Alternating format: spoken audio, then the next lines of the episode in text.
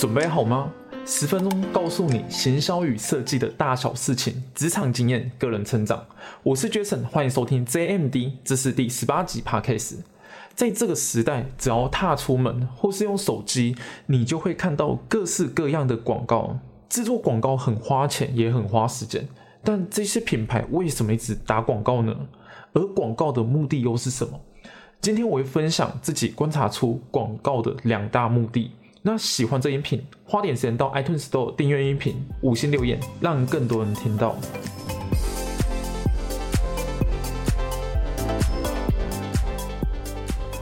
广告目的是什么呢？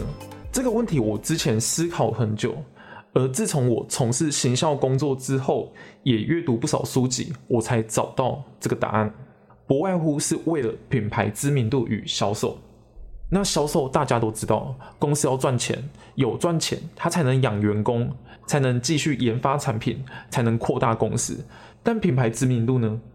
成功的品牌就会像磁铁一样聚集一堆人气，就像现在的网红，他们可以赚取业配的原因是因为他们能吸引一定的流量，而厂商需要这些流量才会花钱跟网红配合。简单举例，同样的预算下，我想要吃薯条、汉堡。鸡块，那我联想到的可能是麦当劳或是肯德基，而不是一间没有名气也没有听过的美式餐厅。至少我知道，在同样的预算下，我可以享受到可预期的品质。我会选麦当劳，是因为我对麦当劳的品牌有印象，而且我也吃过。但我对美式餐厅没有任何印象。那我不想踩雷的话，一定是选一个有品质、有保障，然后曾经吃过东西。好，举例餐厅可能很无感，那我把预算放大，今天是要买一辆车子呢？你会选有品牌的宾士轿车，还是没有任何名气的，也没有听过的轿车？你会选宾士吧？应该不会选那些没有听过的品牌的车子。你敢买的话，我很佩服你的勇气。在购买前，一定会去思考它的安全性、它的性能。然后买这台车子的 CP 值是不是够的？那对我来说，宾士的品牌很大，也有其他人呃可能分享过他们的经验。那我买宾士的车子绝对比买一个没有听过也没有人尝试过的无名车子来得好。一个好的品牌，在你做选择、在做决定的时候，你会自然的去联想到这个品牌。像是买手机，可能会想到苹果。买车子可能想到 Toyota、奥迪、宾士，简单又快速的庆祝一下，可能想到肯德基或麦当劳。当你在某件事情做决定的时候，你会自然的联想到这个品牌，代表这个品牌的行销策略跟广告是成功的，它成功在你脑海里留下印象。我刚刚举例就是品牌的目的，品牌会越希望越常出现在我们眼中。虽然平时可能不会去联想到，但当我们想做这件事情的时候，可能就会联想到这个品牌。那还有一个目的是，当品牌越常曝光，然后吸引到消费者注意，他们就有机会吸引到人气，而有人气的话，才有机会进一步到购买的阶段。不然，再好的产品跟服务，没有人知道，也不会有人购买。而广告就是要提升品牌的曝光量。那除了提升品牌曝光量以外，还有一个是提升品牌的信任度。当这品牌越常出现的时候，你会对这品牌开始产生熟悉感。然后当越多人使用这品牌，你也会开始觉得说：好，虽然我没有用过这品牌，但可能某某某用过，然后他对这品牌的印象还不错。那如果我有机会的话，我也可以去试试看。而当信任度跟曝光量逐渐提高的时候，吸引的人够多的时候，再以促销啊、限时限量等这种具有诱因的关键字推这些人一把，就可以大大的提高销售率。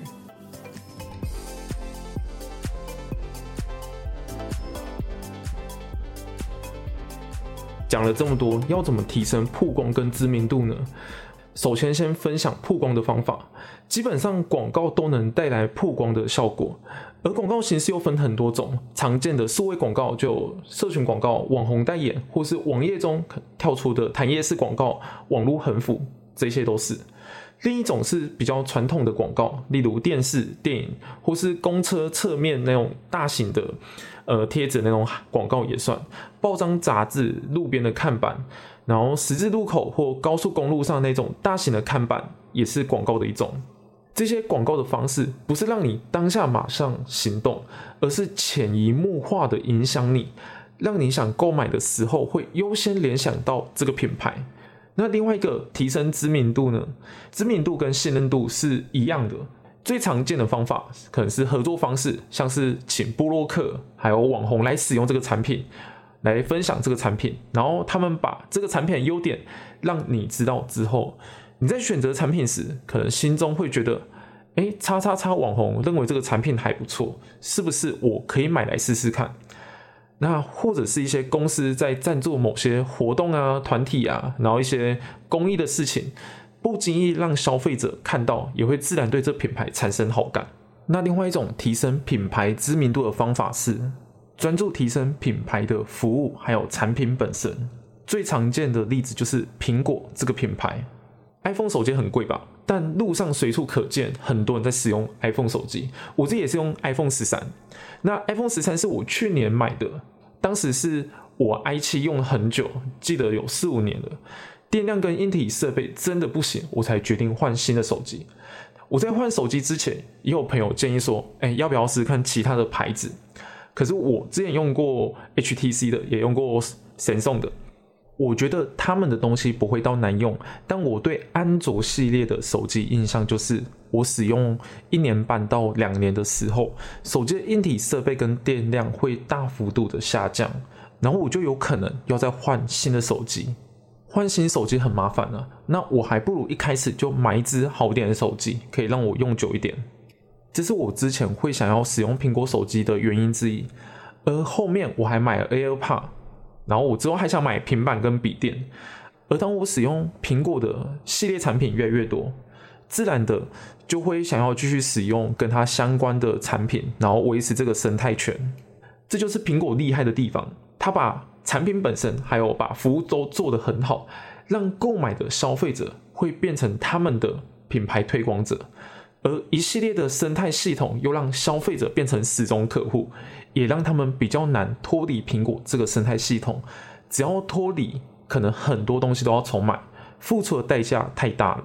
或许要做到苹果这种程度很难，但只要有办法提高呃服务啊，或是产品，让消费者留下一个不错的体验，下一次购买时就有可能会先联想到这个品牌。就像今天吃到好吃的餐厅，我会默默记下，等哪一天要聚会时候，或是朋友要问我有没有推荐的餐厅。我一定会很开心的分享出来，而当我分享出来之后，他们吃过也会觉得，哎，这个餐厅不错的话，那对我来说也是一个肯定，而这就是口碑行销的心理学，这也是最好提升品牌知名度的方法之一。而我自己认为，广告对公司的品牌来说非常重要。身为一个行销，一定要知道如何把品牌曝光给更多人知道，一来是帮助公司的品牌达到。知名度提升跟转换销售，第二个部分是大量的广告可以让行销更清楚哪些受众对品牌是有兴趣的，而进而做出更精准的曝光。我知道有一些公司的老板或是呃负责管理预算的主管，他们不愿意花太多钱在广告上，认为这个行为是把钱丢入到水里。我不否认，如果只是做一些简单的广告，或是预算不够高的时候。很难看到明显的成效，那势必那势必要拨出一定的预算在广告上。当我们做这件事情，长远来说对品牌是好事。当然，除了投放广告以外，最重要的还是自身的品牌给人的感觉。如果你今天吃到不好吃的食物，会对这间的餐厅印象变差吧？甚至如果有朋友在问你说：“哎，你有没有吃过那间餐厅呢？”你一定会去阻止他，而不是让他们去吃一间你觉得不好吃的餐厅。所以广告打得再大，但东西不好用的话，迟早还是会被淘汰的。廖老大的饮料店就是一个活生生的例子。无论是哪种行销策略，或是广告的曝光方法，最终还是要专注在品牌给消费者的感受，提供好的品牌、舒服的体验、良好的服务，让消费者感受到，他们自然就会去帮你做推广，而你的品牌迟早会变成一块磁铁，持续的吸引一定的客群。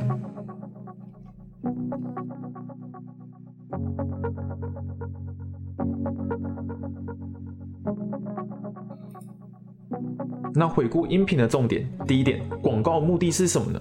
提升品牌知名度跟转换销售。第二点，要怎么提升转换销售？最常见的方法是透过各式各样的广告，或是其他的合作方式来曝光。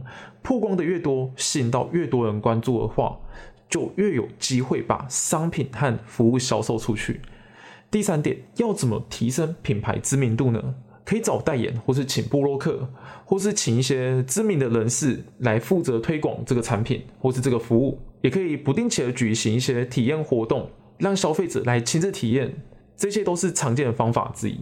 但最重要的还是本身的商品与服务能不能让消费者有一个很好的感受跟体验。当你把品牌的曝光量提高，又能提供很好的体验感受，自然就会持续的吸引人气。而人气越高，就能达到更好的转换率。非常感谢你花时间收听这音频，希望你听完之后有所收获。如果有想听的主题，欢迎留言给我。希望你喜欢今天的内容，可以五星留言，或是把音频分享给有需要的人，是对我最大的支持。社群链接我放在字界中。我是 Jason，谢谢收听 JMD，期待我们下次再见。